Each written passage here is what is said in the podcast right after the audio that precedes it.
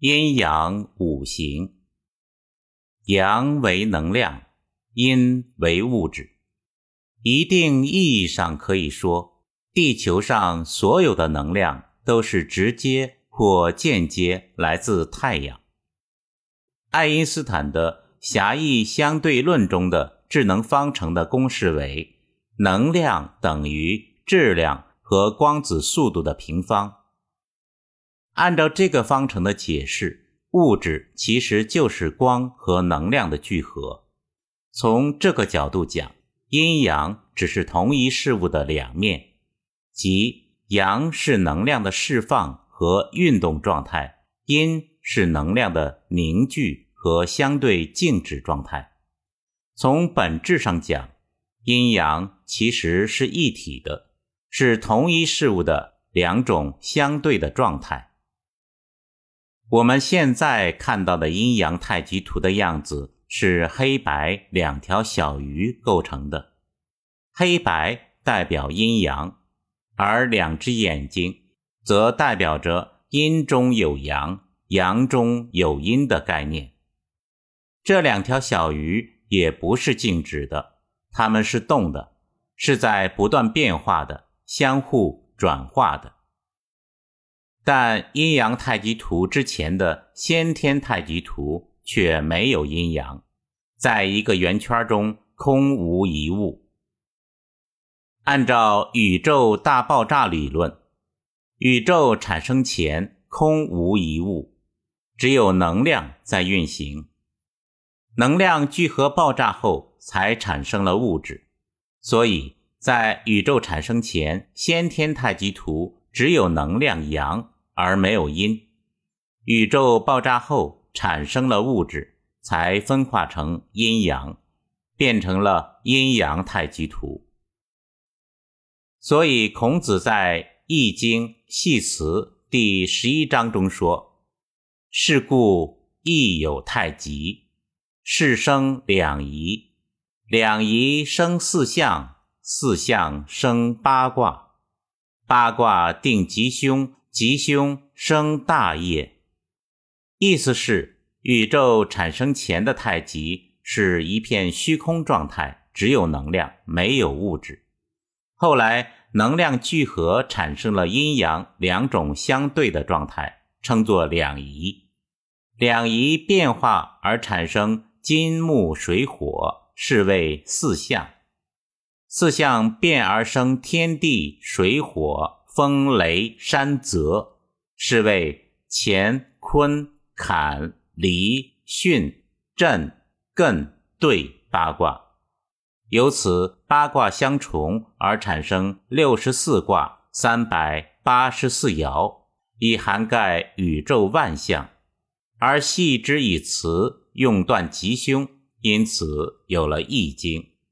遵循易经之道，即能趋吉避凶。而造成伟大的事业。清代名医黄元玉更是在其代表作《四圣心源》的开篇词中如是说：“阴阳未判，一气浑茫。气含阴阳，则有清浊；清则浮生，浊则沉降，自然之性也。生则为阳，降则为阴。”阴阳异位，两仪分焉，其意思和上文《易经》的描述基本一致，和宇宙大爆炸理论也基本吻合。归根结底，地球上生命物质的能量来源来自太阳，太阳是地球生命物质能量的终极来源。但是，地球接受到来自太阳的能量变化是有规律的。简单说来，白天的能量强，万物生长快，属阳；晚上接受到太阳的能量弱，万物休息，属阴。这是地球自转形成的阴阳变化规律。地球围绕太阳公转，形成了一年四季。四季中接受到来自太阳的能量是不同的。春天接受到太阳的能量是逐步上升和加强的。夏天接受到太阳的能量是最强的，秋天接收到太阳的能量是逐步下降和减弱的，冬天接收到太阳的能量是最弱的。阴阳的本质其实是一体的，即阳是能量的释放，阴是能量的浓缩。从一年四季的角度来讲，春天是能量的生长和生发阶段。中国人在五行中将它定义为木。在春天这个时间段，地球上所有有生命的物种，包括动植物和人类，因为受到因太阳公转。而形成的能量生发的作用，积蓄和休养了一个冬天，将迎来快速生长和生发的时间段。五行中有关木的含义，既包括了具有形态中诸如树木之类的物种，也包含了抽象含义中的生长生发的所有概念和内涵。人和一切均产生于自然。自然界春天的这种能量场在人体上形成显化成一种脏器，我们称之为肝，主管身体所有道路的调达通畅。身体上一切有形的在快速生长的物质都属于肝的管理，例如头发、指甲，它们的属性也属于木的特征。我们的眼睛之所以能看，也得益于。肝提供的能量滋养，无形的一面，魂魄、仁慈、怒气、情绪的疏导也属于肝来管理。夏天是能量最强和能量释放的时间段，在五行中定义为火。在夏天这个时间段，地球上所有的生命物种，包括动植物和人类，因为受到因太阳公转。而形成的能量释放的作用，这时花朵开放，植物结果。五行中有关火的含义，既包括了具体形态中诸如火燃烧的现象，也包含了抽象含义中能量释放的所有概念和内涵。人和一切均产生于自然。自然界夏天的这种能量场在人体上形成显化成一种脏器，我们称之为心，主管身体发布命令的中枢系统。《黄帝内经·铃兰秘典论》中云：“心者，君主之官也，神明出焉。”西方人认为人的指挥系统是大脑，而中国哲学认为人的指挥系统是心。因此，在汉字中有关思维意识的活动都与心有关，例如思、想、愁、悲、忧。《黄帝内经·六节藏象论》中说：“心者，生之本，神之变也。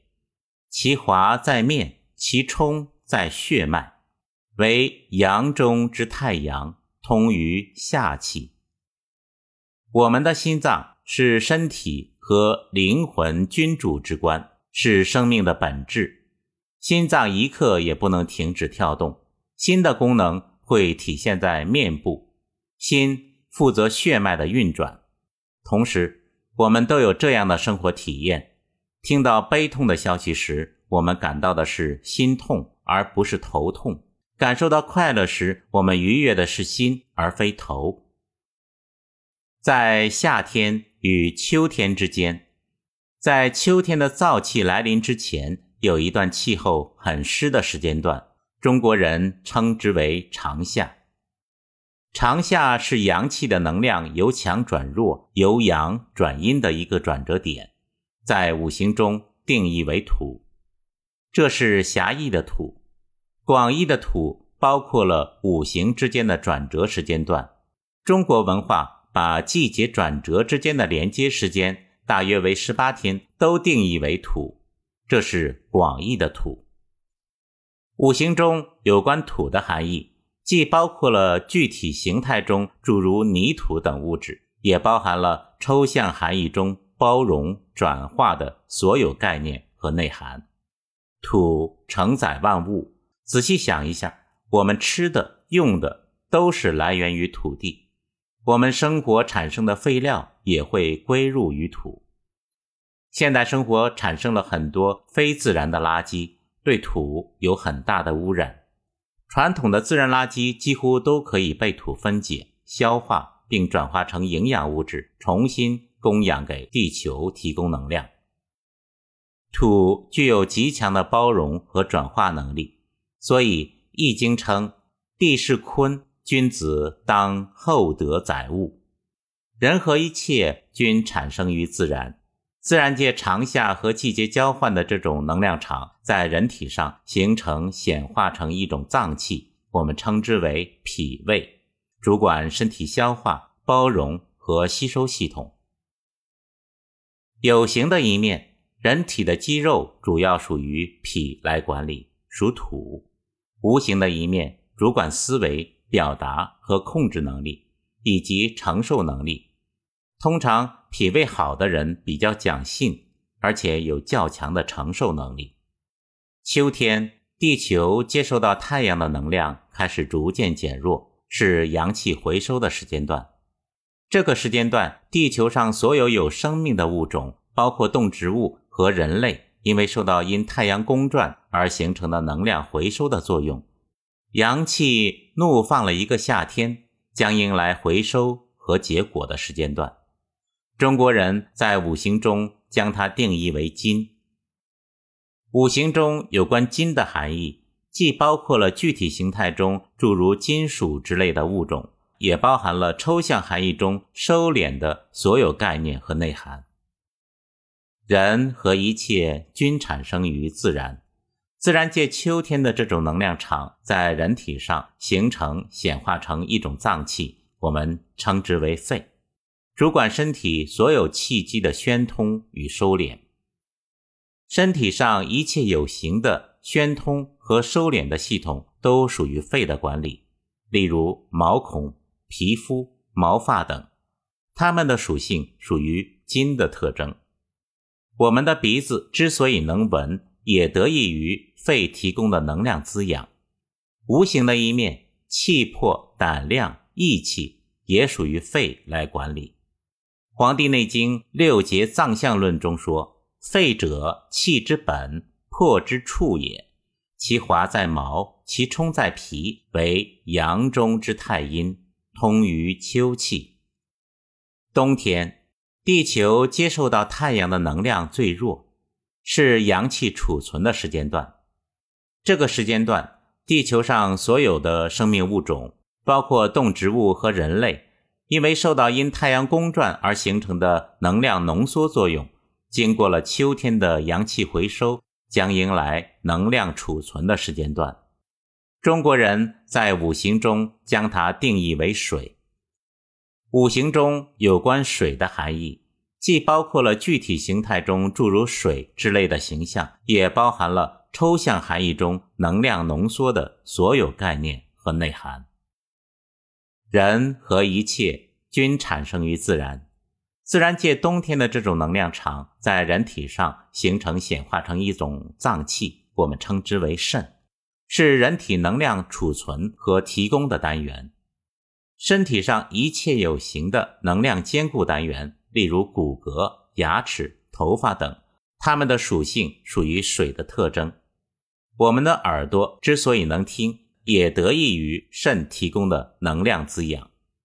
无形的一面，志气、智慧属于肾来管理。老年人因肾气逐渐衰减而听力会慢慢失聪。《黄帝内经·六节脏象论》中说：“肾者主折，封藏之本，精之处也。其华在发，其充在骨，为阴中之少阴。”通于冬气，人类产生于自然，自然提供给人类的生命根本能源是太阳。太阳的本质是太阳提供能量的两种相对状态。地球公转一年四季，形成了阴阳变化的五种状态和变化规律，我们称之为木、火、土、金、水。实际上是阳气变化的五种能量状态。这五种自然界的能量场在人体上形成了肝、心、脾、肺、肾五大人体指挥系统。这五大系统既有具体的形态和器官，又有无形的，如肝藏魄主怒，心藏神主喜，脾藏意主信，肺藏魄主意，肾藏志主治等抽象的功能和含义。